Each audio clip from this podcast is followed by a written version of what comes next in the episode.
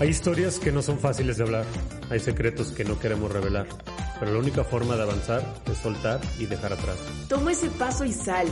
Es momento de crear, de hablar, de ser, de actuar y de transformar. Bienvenidos a, salir, del closet. Bienvenidos team, bienvenidos a este lugar que se llama Monólogos de Closet. Yo soy Bren, si nunca has escuchado un sal del closet, básicamente te hablo de esas cosas que nadie habla, que son tabúes, incluso para mí. Eh, hoy invitamos a personas también a que salgan de su zona cómoda. Y en este momento voy a hablar acerca de un tema que, híjole, yo creo que he escuchado tantas opiniones y yo he formado mi propia opinión. Creo que si tú te vas a publicaciones mías, incluso tengo videos de YouTube de hace cuatro años, yo pensaba de una manera muy diferente. Y está padre, porque a final de cuentas creo que se vale cambiar de pensamiento, se vale cambiar de forma de ver las cosas. Y bueno, sin más preámbulos, hoy te quiero hablar del cheat meal. Cheat meal o comida trampa como en muchos lugares o muchas personas lo conocen. Te cuento, yo cuando empecé con todo, todo este plan, esta vida eh, saludable, yo me centraba y me sigo centrando mucho en la parte de ciencia. Eh, y obviamente yo había leído como de los beneficios que tenía el cheat meal, de las mejoras que tenía en tus hormonas, en los niveles de leptina, en el mantenimiento de la ansiedad y demás, ¿no? Entonces yo, por ejemplo, cuando eh, anteriormente, si tú alguna vez fuiste conmigo eh, como nutrióloga presencial, en algún momento me habrás preguntado, oye, ¿y el cheat meal? Y yo te decía, sí, pues una comida, pues el domingo, eh, si se vale y bla, ¿no? En algún momento incluso hice una publicación en YouTube hablándote de cómo manejar el cheat meal y cómo utilizarlo para tu beneficio.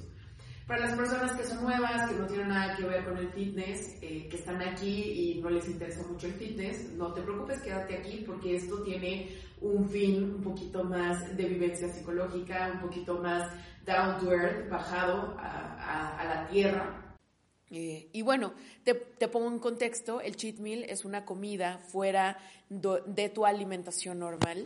Eh, es una comida que normalmente se hace eh, un poquito más cargada de carbohidratos, de grasas, que es, ya sabes, como este típica, esta típica comida que es o hamburguesa o pizza o alitas o tacos o todo eso que normalmente durante la semana no comes, ¿no?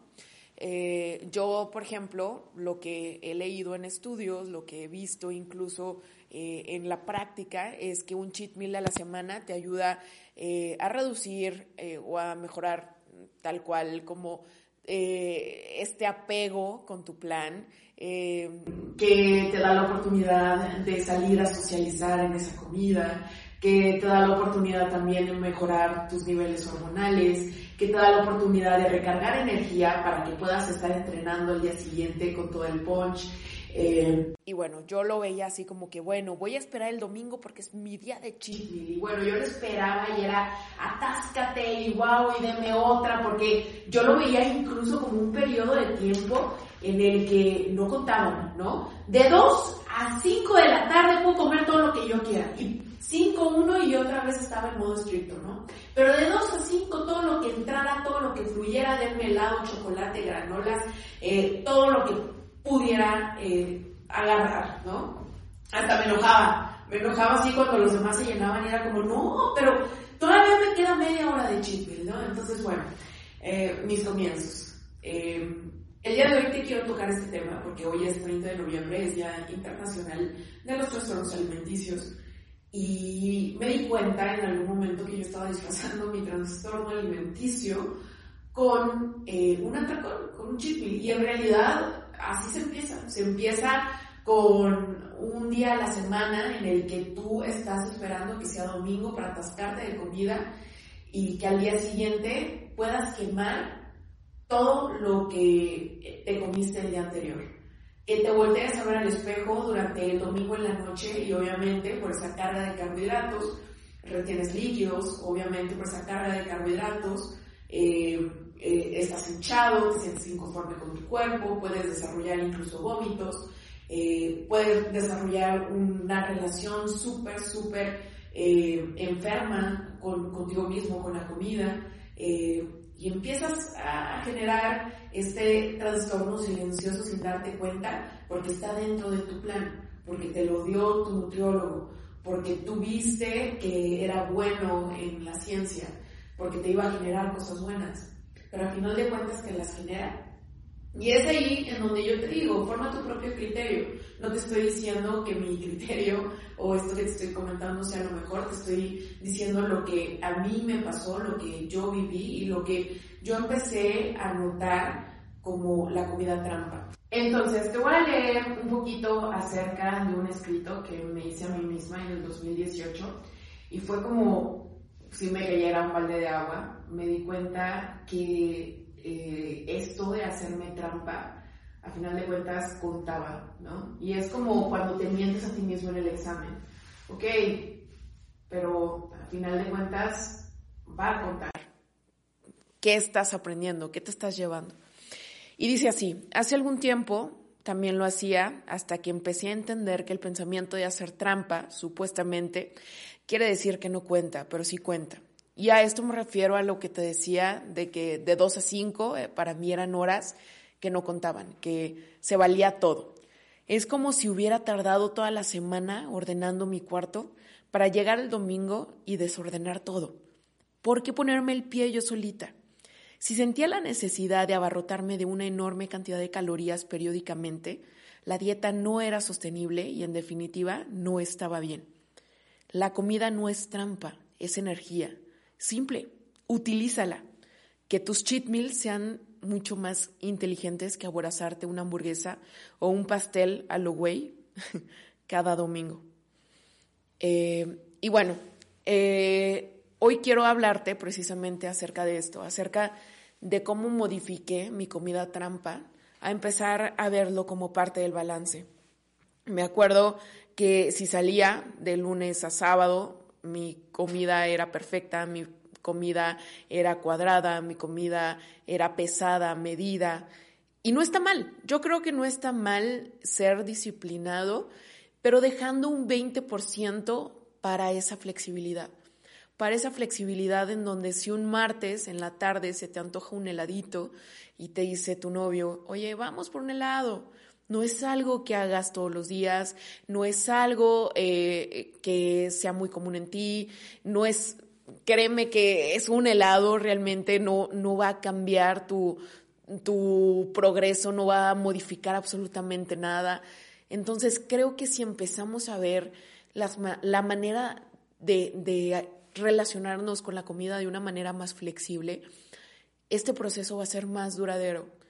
Si yo te dijera que con la dieta que tienes ahorita tienes que durar toda tu vida, ¿durarías? Desde ahí realmente ponte a pensar. Si yo te dijera que con las calorías que tienes ahorita tienes que durar toda tu vida, ¿lo harías? Si yo te dijera que hoy es tu cumpleaños, que es la única vez que vas a cumplir 30 años, pero no puedes servirte, eh, servirte pastel porque estás a dieta, ¿lo harías? Entonces yo creo que hay momento, hay lugar, hay porciones, no hay malos, no hay buenos. Y entre más empieces a ver que no hay malos, no hay buenos, sino simplemente momentos, creo que tu relación va a ser cada vez mejor. Yo siempre les he dicho que una relación con la comida es como una relación normal con tu novio, con tu esposo. Si no te da libertad, si no te da flexibilidad, sino de, te da la oportunidad de ser tú, de potenciarte a ser una mejor persona. Si te disminuye, si te pone malas, si te limita, si te ahoga, no es una buena relación. Y, y, créeme, o sea, yo creo que puedes tú estarte ahogando tú solito, ni siquiera echándole la culpa a los profesionales de la salud. Creo que tú mismo puedes tener en este momento muchos fear foods. Fear foods eh, son, es miedo a la comida, es miedo a ciertos alimentos y que no has querido enfrentarlos porque los excusas como que estás siendo disciplinado, que estás siendo saludable, que estás enfocado en tu meta. Y yo creo que hay una línea bien delgada entre soy disciplinado y soy obsesivo. Hay una línea bien delgada entre amo el ejercicio y, y tengo vigorexia. Hay una línea bien delgada entre me gusta comer saludable y tengo ortorexia. Hay una línea bien delgada entre estoy en déficit calórico y, o, o tengo anorexia, ¿no? Entonces, creo que nosotros somos súper, súper, súper sabios. Y si cierras los ojos, hay una voz en tu interior que te dice, güey, no, no te mientas. Tú sabes que tienes conductas que no son responsables. Y no te estoy diciendo que vas a cambiar tu forma de ver los alimentos de un día para el otro. Pero empieza un poquito a ser flexible. Eh, en un podcast que pronto estás, estarás escuchando, porque estuve desarrollando el tema el día de hoy, te hablé acerca, o te hablaré acerca del amor propio y de cómo a veces intentamos eh, hacer parecer algo como amor propio. A veces intentamos hacer parecer esa, ese cheat meal como que va de acuerdo a, nuestra, a nuestro plan de alimentación.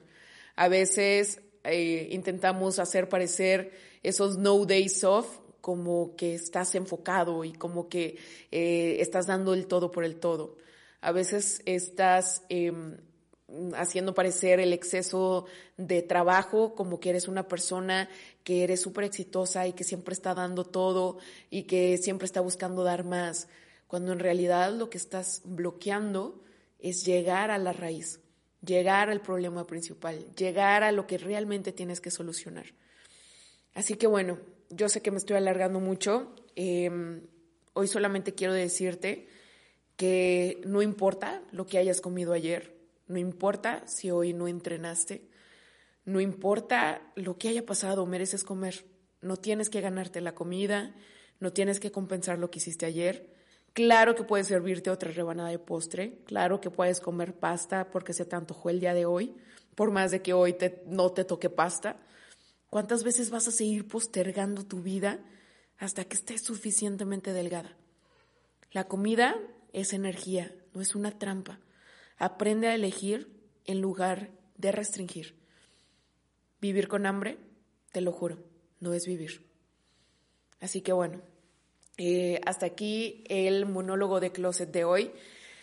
Ya sabes que tengo redes sociales, arroba soy arroba sal Closet Podcast. Eh, cuéntame, ¿a ti te ha funcionado eh, esto del cheat meal? Recuerda, aquí no juzgamos, aquí solamente escuchamos. Me encantaría aprender de ti.